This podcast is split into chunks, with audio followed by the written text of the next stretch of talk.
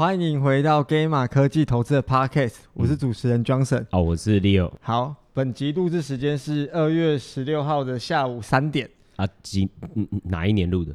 哈，二零二一年哦，谢谢你的二二年呐、啊，二零二二，马上就错了。好，再一次，本集录制时间是二零二二年的二月十六号的下午三点。OK。好。然后这一集要跟大家讲一下，就是最近一些升息啊，然后美国经济前景的猜想，嗯嗯，然后记得先订阅我们的免费电子报，然后可以的话给我们点五星留言，嗯，然后也可以到我们 FB 留言，然后我们也会，不是你念错，我是想要让他们五星留言，那、啊、如果他们五星留言有问题的话，我们就会优先在 FB 答复这样子。哦，是这个意思，不是要让他们来我们 FB 问问题，没有，不会回他来，来问也可以啊，不会回啊。哦，捡贝人的问题我会回啊，哦、因为捡贝人会问番号，那我可以帮忙协助一下。你这样子，你这样子真的是有歧视感的，就是人大家都是人啊，为什么你就是回捡贝人？因为他问的问题是我可以 cover 的问题。好，那你要不要跟大家分享一下我们今天的架构？好，今天架构就是我们第一个要先来探讨一下，就是目最近嘛，其实殖利率有非常大变动。OK，那它走势的状况是怎么样？然后呃也会讨论到，就是说，哎，那他们呃殖利率整个曲线的形态，然后因为我们也常常讲嘛，就是说经济前景的话，跟殖利率的就是它的倾斜的幅度有关嘛。那我们等下会在这一块做一点近期的讨论和观察。第二块的话，就是我们有呃，我们 Gamma 就设定了大概若干情境啊，大概两三个情境，呃，去看说，哎，如果是这些情境 play out 的话，那它会怎么再去影响呃货币的政策？就其实也是 Fed 的状况和反应了。然后第三个部分的话，就是哎，其实存货循环这件事情，呃，以往啦，就是说以往在经济上面来说，可能不会到说去这么 care 说哦，那呃存货的循环会怎么影响到呃经济的前景的发展？那这次又有什么不同？为什么我们要特别提出来讲？然后第四个 part 的话，我们会讲说，哎，那直利率目前这样子的状况，是不是在隐含呃市场什么样的情绪？那对每个板块是不是有不一样的布仓的逻辑？那目前仓位的布置又是什么状况？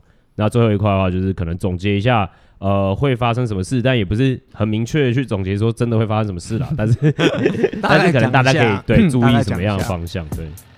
欢迎收听 Gamma 科技投资的 Podcast，我们是专门分析美国科技股和加密货币领域的团队。团队成员由软体开发者、连续创业家与避险基金背景经理人组成。我们希望带给听众与读者专业的科技与投资知识，帮大家解析科技与趋势，亲身参与真实的未来。更多即时专业分析，欢迎 Google Gamma 科技投资，免费注册会员，获取免费电子报。Gamma 提供的资料及资讯不应该被视为投资、税务、法律、会计、规例或任何其他的意见，且本站所提供的任何资讯工具不应该验证解释 Gamma 与任何第三方对任何证券或金融工具的邀约、邀请、诱因、意见、建议或有损，您需自行依据自身财务状况与投资目的决定投资保险策略或是否购买任何商品服务。那首先我们讲一下近期殖利率的走势，嗯，就先跟大家讲一下最近的走势好了。其实从最近我们可以发现有一个趋势，就是短天期的值利率都较长天期殖利率变动的更大。那讲比较明确数字给大家听，大概带过一下。有一年的殖利率从年初到现在，就从可能今年一月到现在二月十六号，呃，一年的殖利率其呃的利率从零点三六趴上涨到一点零七 percent。那两年期的从零点七六趴上升到一点五四 percent，十年的从一点五二趴上升到一点九七 percent。嗯，那这样的上升幅度不一样，其实隐含的意思是什么？Leo 可以帮大家讲一下吗？不是。哎、欸，我不知道为什么，没有没有，大家有没有发现一件事情？我先问一下哈，就是如果之前都有在听我们 podcast 观众，就这一集我是故意让张晨来主持的，可是我不知道为什么有一种不知道怪怪感觉，你有你你有什么怪怪感觉吗？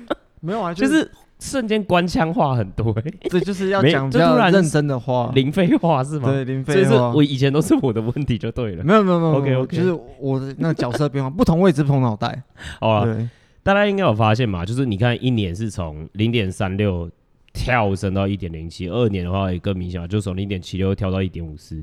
可你看十年，它其实就是诶、欸，大概就是动两码状况吧。所以你会发现就是说，诶、欸，其实短天期上升的更快，可是长天期上升的更慢的状况之下，大家就是记不记得我们所之前就有提过直利率曲线？那殖利率曲线这个状况是不是如果啦，你的左侧变得升得越快，右侧变得越慢，它不是会变越来越平坦？左侧越快，右侧越慢，对对对对对对，因为左侧是短天期，呃，右侧是长天期，对对对对对，所以其实它是越来越平坦的嘛。是，那越来越平坦，其实这就代表，其实呃，目前啦，就是说至少债券市场对于经济前景的预期，当然就是越来越悲观嘛。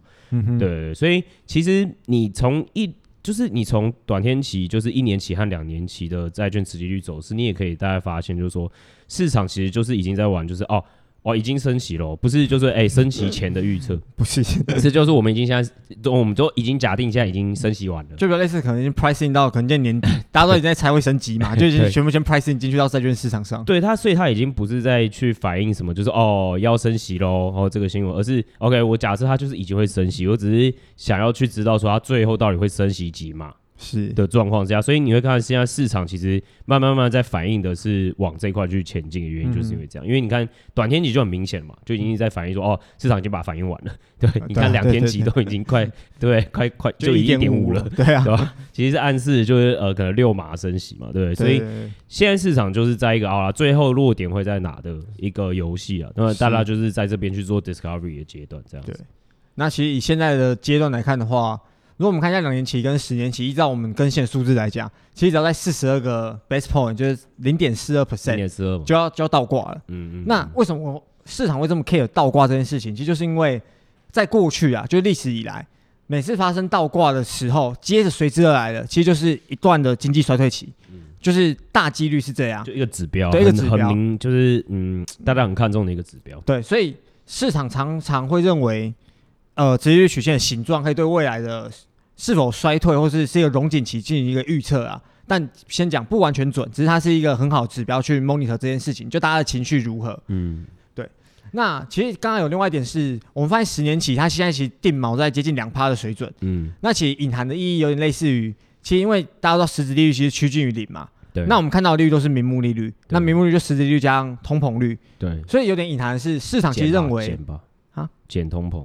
没有，就哦，对，实质加通膨等于名目，对对对，所以实质等于名目减减通膨。哦，这个移过去要哎，对对对，啊，小学数学，移过去要变号，要变号，对，好，所以其实就是暗示的是，其市场的参与者大家都认为，大概长期的通膨其实就落在两趴的水准。嗯，那这与我们可能在，我虽然说我们昨天有更新二月的 fundamental survey，但里面我们并没有强调这一点。那在一月 fundamental survey 里面，我们强调一件事情，就是我们里面看到结果很相似，就大家认为其实通膨真的是。暂时性的就不会永久的 CPI 爆出来就是六点六六点多趴七趴这么夸张，嗯，对。嗯、那因应这样的情况来跟大家分享一下我们对于接下来可能的情境猜想，嗯，还有再讲一下整个所谓货币政策的循环，嗯嗯。那我们看到哪两种方法可以把可能高通膨可以把它压下来？嗯，对，可以请 Leo 跟我们分享一下吗？哦，这个转场非常的生硬。啊，还需要学习，不习惯，还需要学习，不习惯。你现在就知道我不是在讲废话，我知道，我知道不是啊，对不对？其实没有，我就是也要让观众知道这件事情。比如说观众说，哎，没有，江辰主持就变很顺，没有没有，然后最后哎，Podcast 就变很短，很精炼。其实其实，在进入这一趴之前，跟废话一下，就是。可是大家都说不喜欢听我们要毁话节奏，不喜欢听话听话我们聊日常。没有，他们不是没有不喜欢，他们只是说我们比较少讲这些事，哦，比较少讲嘛。对，反正大概意就是，我朋友最近有个来密我说，哎，你又在录 podcast 哦，我觉得你们好厉害，可以录 podcast 的。我就跟他说，哦，没有，其实都是我都是靠那个 Leo 在支撑的。我靠，这这这个倒真的是销售不起，真的是销售不起。没有，我自己主持就那种感觉了。没有没有，真的大家这啊，看我真的要这样太尴尬。我今天在官腔话 够吧？够官腔吧？但是真的太尴尬了。你的目的达成。那有两种情况可以把通膨压下来，可以请 Leo 跟我们分享一下吗？两种，我觉得不是呃，应该说两种情况，你可能会看到通膨缓和的状况。一种就是其实啊，也就是我们一直在说的事情，大概我们从一月就开始在讲这件事情，也就是。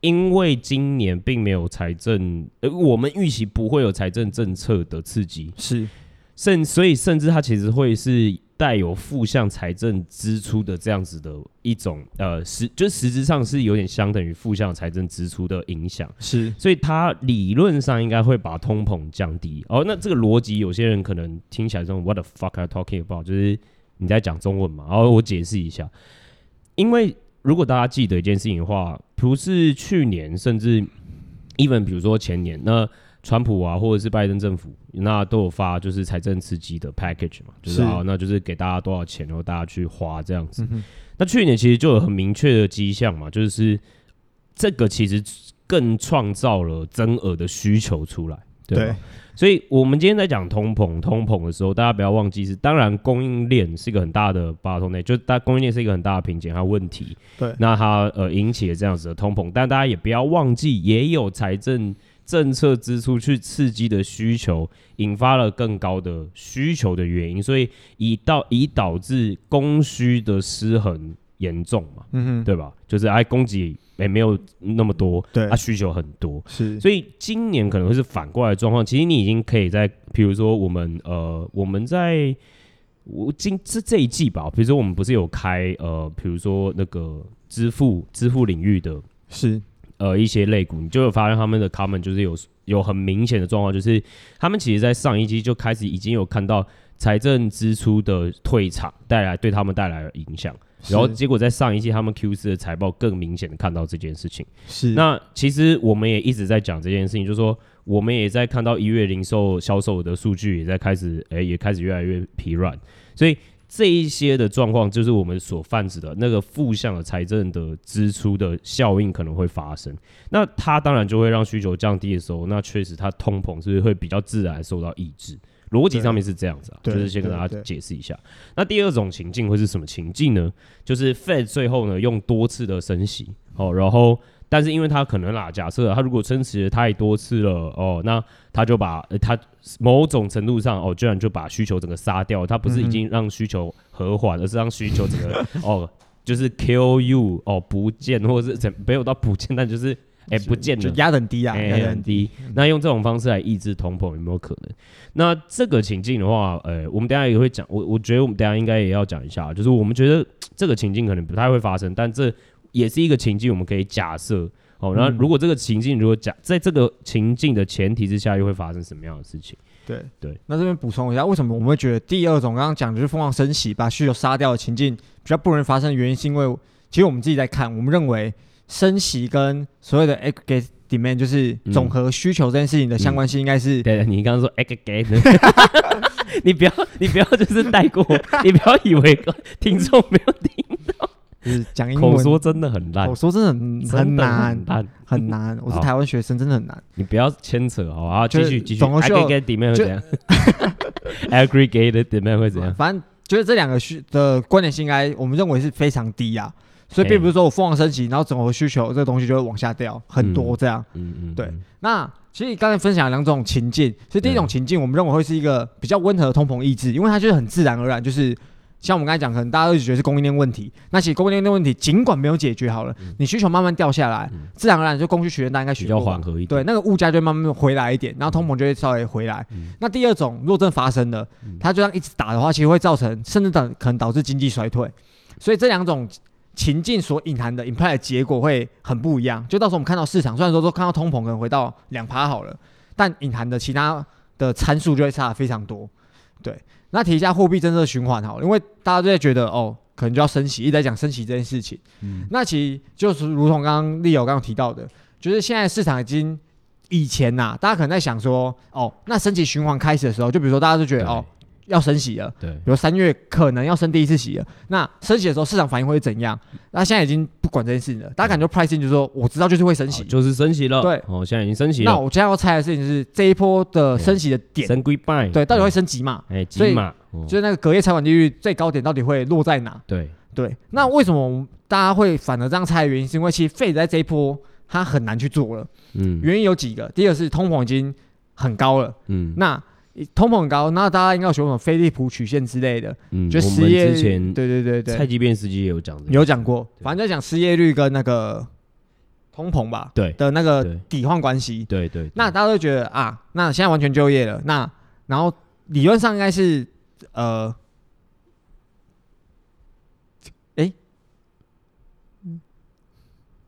我不会剪掉，我觉得听不下去。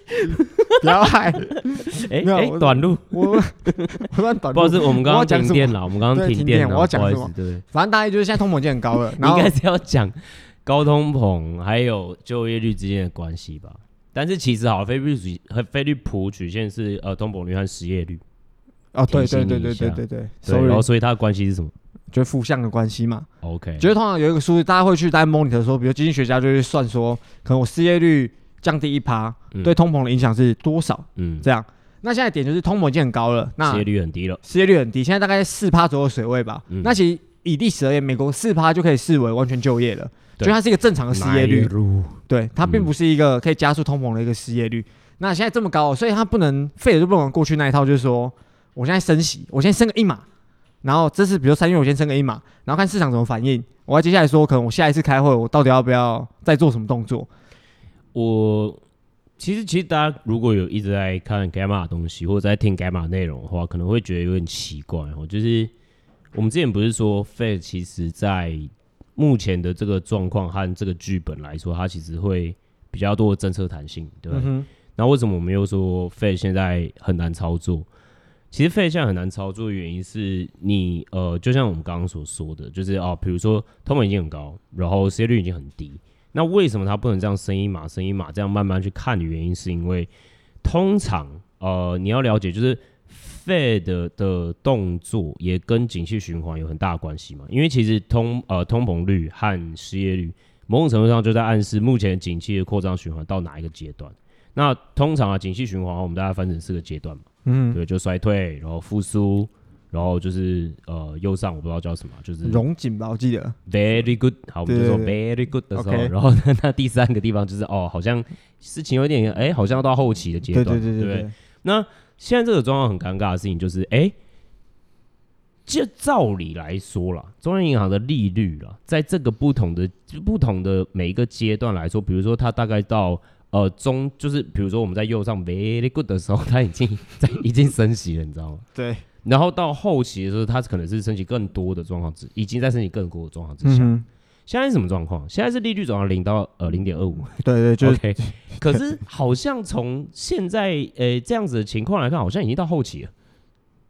对，就就对你懂吗？是它，所以为什么我我我才会这样下标题？对对，对，对，就是说为什么它是一个。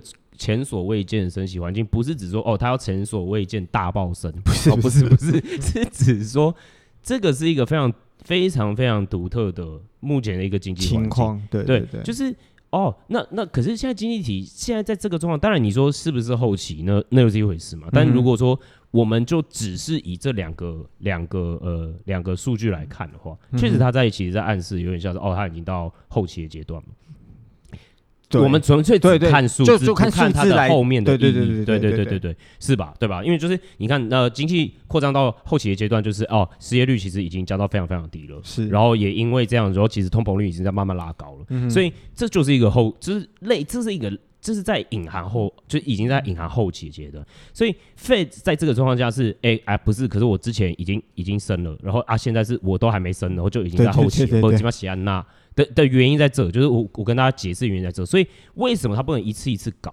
因为他如果他一次一次搞，他如果太慢了怎么办？啊，失控然后就直接那像一九一九七零嘛，你懂我意思吗？当然不可能不至于，但但我的意思说，对他们来说，他们的压力就比较大，就是说我没有这么多的，反而啦，如果说这个情境属实，我反而没有这么多的空间去慢慢等他去哦，那市场怎么消化这件事情，怎么去反映这件事情？对，所以我可能没有办法这样慢慢慢慢来。所以这是这一个情境之下我们在讨论的状况，这样子。对，那这就是我们认为现在政策政货币政策难处啦。那还有它循环，对。对那因为大家也在讲说，也是大各大都在讲，因为通膨嘛，嗯、然后就是又是通膨啊，通膨啊，对对。那其实有个重要的点是所谓供应链跟需求之间的失衡啊，就是这是我们认为这一波的原因。所以大家就市场其实也知道这件事情，所以大家对于 CPI 报告很敏感，嗯，就是。为什么我们这一集会专门拿出来讲说，又要讲、嗯、呃利率升息这一微博诶，就是因为就是我说这一系列东西，马上暗示你对这些事情的后悟，就是。啊，你不是你不是大学学经济学的吗？我开始想解释人类的行为啊，他现在坐在这边当跳梁小丑，没有 不是啊，没有开玩笑开玩笑开玩笑开玩笑，哇，然后其实要讲的就是为什么大家会突然又在讲，就这几天市场还有包含我们出文章是礼拜一。那那天也是因为上个礼拜 CPI 一月一发的时候，嗯、啊什么 CNBC 啊，嗯、然后各大券商啊，每个都开始在喊，就继续在讲通膨跟升息这件事情。嗯，然后因为 CPI 其实反映的就是，其实它本质上是供需的问题嘛。对啊。那供应链就有一个东西叫存货循环，也是我们刚刚提到的，嗯、就存货循环会不会带来一些风险？嗯。那其实存货循环在一个正常时间，不是大家会很注重的东西，因为在成品时期，我说成品是说比较正常的经济情况底下，嗯，其实供应链呃就存货循环这件事情跟需求是。相对可以 match 得到，不会偏离太大的，所以那时候物价不会幅度太大。嗯、可是，一旦只要供应链出现问题，比如说我们现在遇到的问题，就是很多供应链有一些 bottleneck 啊解决不了、嗯嗯、啊塞港啊，会不会？然后就会变成经济很重要的因素。嗯，那其实现在为什么我们要特别说它有风险呢？你有可以跟我们分享一下吗？存货循环，其实我我解释一下，大家可能想说哦，你们是财经就是什么后面都套了循环这样子，哦、就是 景气循环、哦、消费循环、啊、消费干什么的，对哦，然后 crypto 循环没有了。那我解释一下，就是存货循环它其实是一个概念，就是说我今天如果是一间呃公司，那我当然会有上，我当然是扮演上下上中下游，对我都会有存货。是那。我在叫货的状况的，我叫货的 base 是什么？就是哎、欸，我会去预期说需求，我的我的需求有多少，我才去叫这么多的货去做出来嘛？嗯哼，对不对？你就觉得很合理的一件事情。但是这个东西都会有一个就是滞后的效应，因为你你你会等，比如说现在市场正热的时候，然后你可能永远啊，你之前就是低估需求，所以你就会拼命叫货，对吧？可是你看，仅因为需求也是一个循环啊，那需求循环，哎、欸，从过热又开始落到哎、欸、比较中性，或者甚至开始衰退的时候，你会发现说，哎、欸，你叫太多货了。对，所以它这个循环是什么意思？就是它有两个两个动作，其实你就会把它看成，哎、欸，有时也是很像一个波动。图嘛，对不对？哎、我有点多，呃，存货过多了，存货过少了，存货过多了，存货过少，一直在做这样调整，所以才把它叫做循环。所以你在做两件事情，一个叫做你在 build up 你的 inventory，那 build up inventory 就是你在重建你的存货。另外一块就是哦，我现在太多了，那我现在要去库存。去库存的状况会是什么样的时候？那你当然就是不会再叫料叫货了嘛。那就会一一路影响到供应商嘛，一连串的供应商嘛。但如果你在交货的时候，比如说你在哎、欸、在重建你的存货的时候，那是不是就是哎、欸、你的供应商，那大家一整个产业链，大家都是大家一起就是吃香喝辣嘛。啊。所以会有这个循环的原因是在这边。嗯。可是为什么？比如说现在你啊、呃，你说锻炼，然后这件事情为什么会突突然影响到存货循环？那那是废话嘛，因为它就是一个产能的问题，去直接限制说说哦，它可能不是。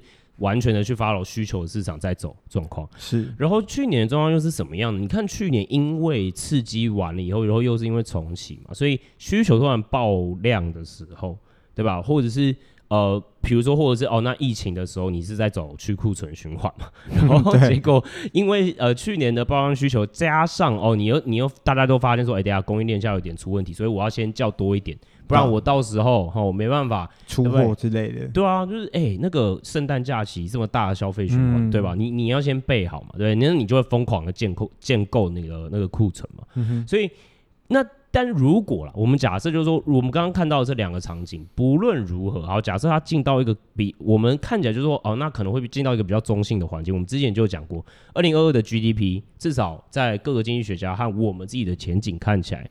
哦，它会是一个比较放缓的状况，是它它可能还是会成长，那就是比较放缓状况嘛。那这个时候，你现在是存货非常多的高峰峰值，对吧？这个时候，如果你要去库存的话，是不是就是又会连带的？如果到比如说下半年这件事情越越来越明朗了，嗯哼，会不会潜在就是又有一个经济下行的风险？是因为你在去库存。对吧？所以，所以，所以现在的状况是这样。为什么我们也会注重这件事情？原因也是，呃，应该说为什么可能啦？我们只是说可能它会是一个，呃，影响二零二二年经济前景的其中一个因素的原因也是在这里。对，对，就是。白话文就是说，可能二零二二年上半年，大家啊通膨通膨啊，供应链供应链，所以就是短缺，对，我就缺货，狂叫狂叫狂叫。可是我到下半年，跟像我们刚刚讲的，其实看到一些没那么多，对，哎，回到正常，靠回 啊，一堆库存怎么办？其实就会变成出现超额库存的问题，那怎么变成变成另外一种风险存在？嗯嗯，对。那如果以现在这时间来看，那我们去 monitor 数字，其实每个月的那个 ICN 的报告，对，然后我们就是用新订单跟存货去。比较对那个数字，嗯、那我们现在看到一些新订单的数字还是比存货高一点点。嗯、那可是它的比例确实已经在放缓的，绝对没有像前前几个月是一直往上飙这样。对，对，对，对，不过整体看起来还是在一个扩张期啊。对，它的差值还是正的啦。对，还是正的。所以你还是会对你，你还是可以说它是扩张期啊。那我们提出这个，就只是说，哎、欸，那是不是有可能的一个猜想啊？对，对，对，对，对，然后可能也要到再过一阵子才会更明朗化这样子。对。好。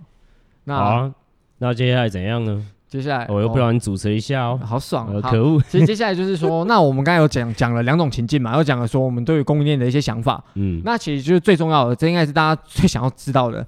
就是那这种两种情境之下，其实隐含的隐含隐隐隐含的产业仓位要如何去配置？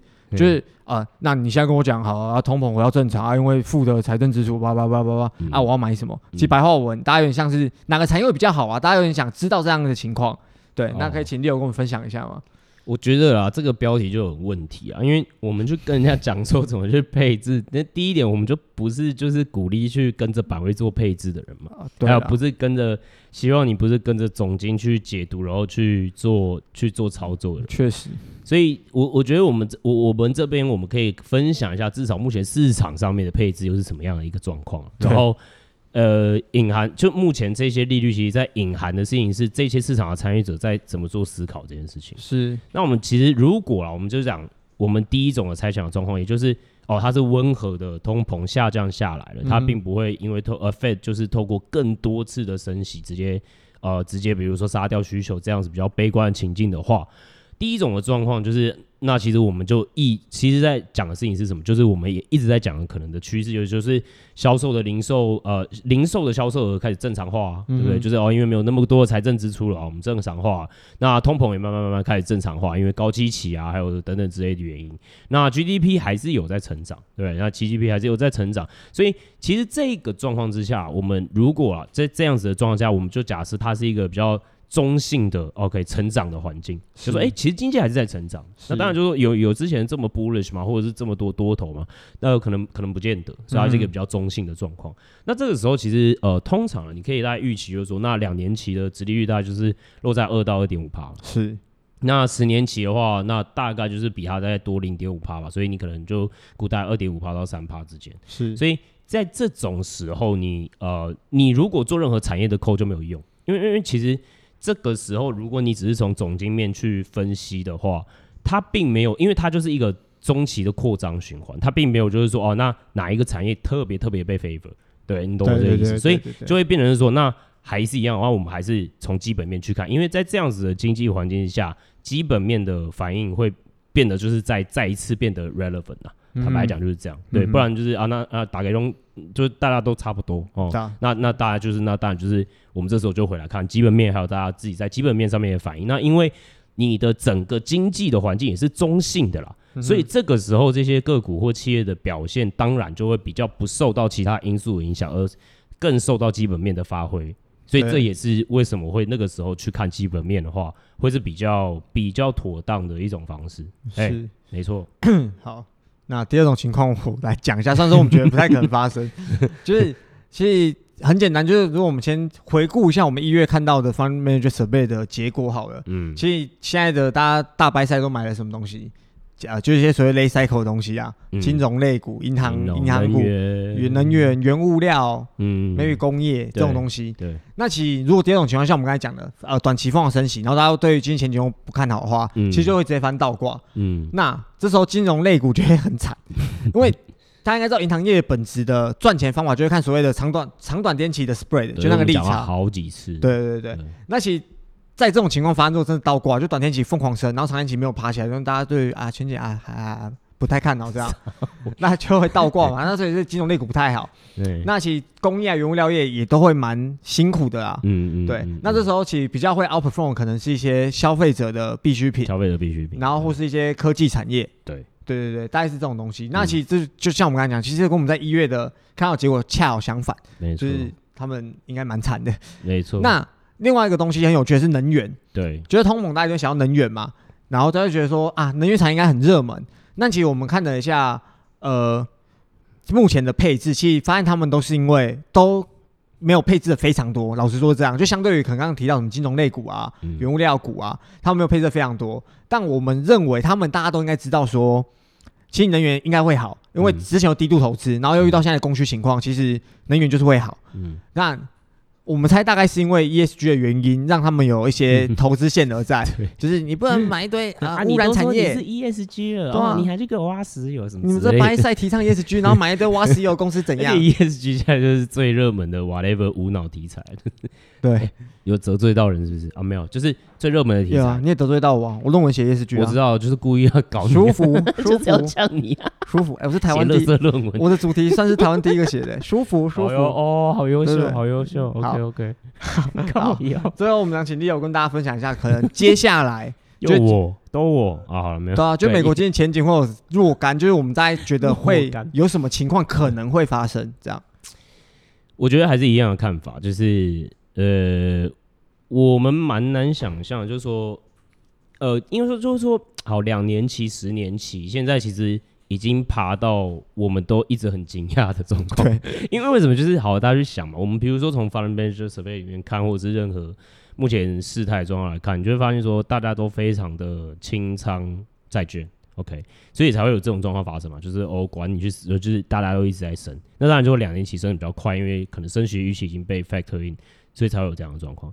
可是从现在来看，我觉得对我们来说，我们是比较难想象的一件事情，就是好，那如果到时候。真呃有失控的通膨，对，你懂我意思吗？就是 好，如我很难想象的是二两年期、十年前再继续往上飙，那这个前提会是什么？他们如果还要继继续往上飙，就是通膨更严重了，对，这个时候才会再更往上继续飙。那、嗯、我是蛮，我是觉得我比较不会看到这样子情况发生，嗯哼，所以这个状况发生的几率高不高？我觉得不会这么高，对。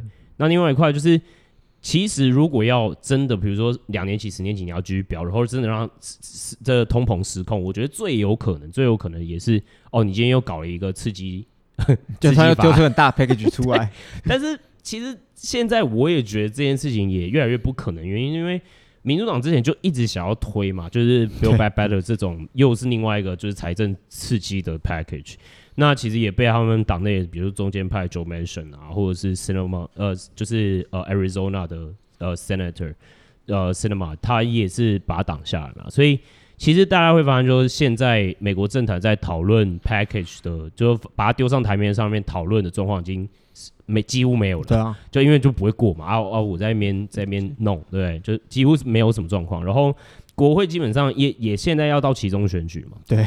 所以大家也都不太会再动你自己的 position，不然你就变双面人或者三小，对不对？所以大家目前国会就是有点像是有点停摆的状况。那在这种状况之下，比如说你像执政党，你你你讲白点就是拜登的执呃行政行政的机构，那再加上国会如果停摆的话，其实现在的状况就是啊，什么小事可能都不太会发生的状况。所以 所以所以为什么对？所以所以到最后为什么我们还是眼光落在那 Fed 到底？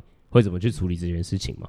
对，对，那所以如果说这件事情也不太容易发生的话，我啦，我觉得通膨还要在更严重的状况，我就更难预预见会有这件事情的发生。那这个隐含对殖利率的意义就是，那两年期、十年期到底还能够爬多少？我是觉得还有限。我是觉得我，我我我们是自己看起来是觉得有限，对啊。那另外一点是我们其实，在文章中也提到一个所谓 super core CPI，欸、那 super core CPI 就是。它是超扣，对，超超超扣，super hard 超和是超和 CPI，超和 CPI，反正就是它是比 core CPI 在更，就去掉二手车、租车、住宿、机票这些，因为确实已经涨很高的东西，就来观看观看 CPI 到底有没有在持续提高。嗯、那我们如果我们的猜想是，若是因为这个 super core CPI 它持续具有僵固性，就是像我们看到数已经超过四趴了，就是降不下来了。对，就降不下来，卡在四趴的水位上下盘呐。那其实就可能让殖利率的平坦化会更加剧。对对，就是通膨打不下来啊，殖利率平坦更加剧。只是这个可能性我们认为不高啊。嗯嗯。对，事实上是不高。因为 Super Core 它就是真的就是你你可以讲就是它就是真的最最核心的 CPI。对，最核的。那最核心的 CPI，如果假设它真的也降不下来的时候，大家就会真的对于长期的通膨率。呃，预期就会拉高。对，这个时候确实你就会让呃，对你你你，其实这个时候大家就会，比如说对经济前景更悲观啊等等之类。嗯、但它其实你很明显就会看看到时候可能就会发生的事情是殖利率曲线又更平坦，是，然后甚至倒挂嘛。对，所以这也是其实大家要注意到一个部分。然后其实我们文章里面有大概讲一下，呃 Super Core 的 CPI 和就是 Headline CPI，就是呃就是 CPI 之间的关系是什么？就是大家可以自己对大家就是如果有兴趣的话，可以点进文章里面就是去参考和了解一下，大概是这样。没错。又又到今天的尾声，那我们现在 按照惯例录的很正经啊。对，按照按照惯例到尾声，应该就要请利友来提供一个。不是啊，不是你吗？没有，已经说主持人的另外一个啊。那今天角色对调啊，平常是我要讲，今天换你要讲啊。确实吧。好，OK。看我，我真的很我，我觉得我有点太久没讲笑话哦，就那个可能 tempo 会抓不太好。大家大家先不要一起。对，tempo 差也没有我差。OK。哦，OK。那你知道哦，一讲一个很老的笑话。嘿，请说。OK。你知道为什么？你看黄、赌、毒哦，都是不好的东西。确实啊。哦，那你 OK？你知道黄、赌、毒各自有什么不好的地方？呃，你问这问题，感觉在挖洞给我跳，还是给你解释好了。我怕我等下聪明，我我怕我等下讲完变成全部都是，哎，听起来还不错，那误导观众怎么办？对，没有，那赌嘛，赌就是你看赌就是一个很恐怖的事情，确实没有无底洞哦，会让你就是真的是倾家荡产，小赌怡情，大赌光宗耀祖。对，哎，不是 不是真的不是哦，不是吗？不是真的不是，误会误会，对，干嘛赌神看太多靠，对，就倾家荡产嘛，很可怕。那毒呢？毒品也毒。啊，毒品，毒品，你可能哇，那很，那也是很严重哦。也，你看，你就是你身体会非常的糟糕，对吧？确实，你你，而你就基本上就是你你自己整个身体的机能整个烂掉之外，你还是会倾家荡产的，对吧？因为你整个没办法赚钱嘛，对。然后哦，对，就是你完全没有 happy life，然后你也倾家荡产，会漏尿之类的，对啊。所以你看毒真的哇更可怕，对不对？对哇，你看你有没有看到这个 pattern 嘛？哈，我现在在讲就是那严重性。我不知道，我我跟你讲，对，因为我发现我现在在讲这个脉络，有一个严重性，严重性了，对。所以换句话说，你觉得黄是最惨的吗？我跟你讲，黄吼，就是真的爽。哎，是不是有嘛？我的这铺陈有啊，这可以有有，我的评语只有两个字，可以有，确实。我评语只有四个字。好好爽爽，好好爽爽，好好爽爽。今晚我要跟玛丽珍好好好。那今天的 podcast 大概就到这边。那你看我，哎，我真的品质不是高，我我重质不重量，我不用什么两个笑话，然后想办法要糊弄过。那我再补一个，让让观众评价一下。好了，哎，我说十四梗哦。好，笑话对决，简单。乌克兰开战，猜一个乐器。乌克兰开战，还还好，昨天有小撤兵哦，不然我股票更惨。好，答案是乌克丽丽 哦，乌克兰会害怕乌克丽丽。OK，好，是站立的立，对，没错，丽丽是站立的立，就是我刚刚有一个物理性的动作补充说明，高下立判了，好不好？各位，那 那就是给五星留言建议说，你比较喜欢江城的主持还是利用的主持，或者是江城的笑话还是利用的笑话？那我们啊不一定会参考，不一定会参考，对，OK，那就先这样，大家拜拜，拜。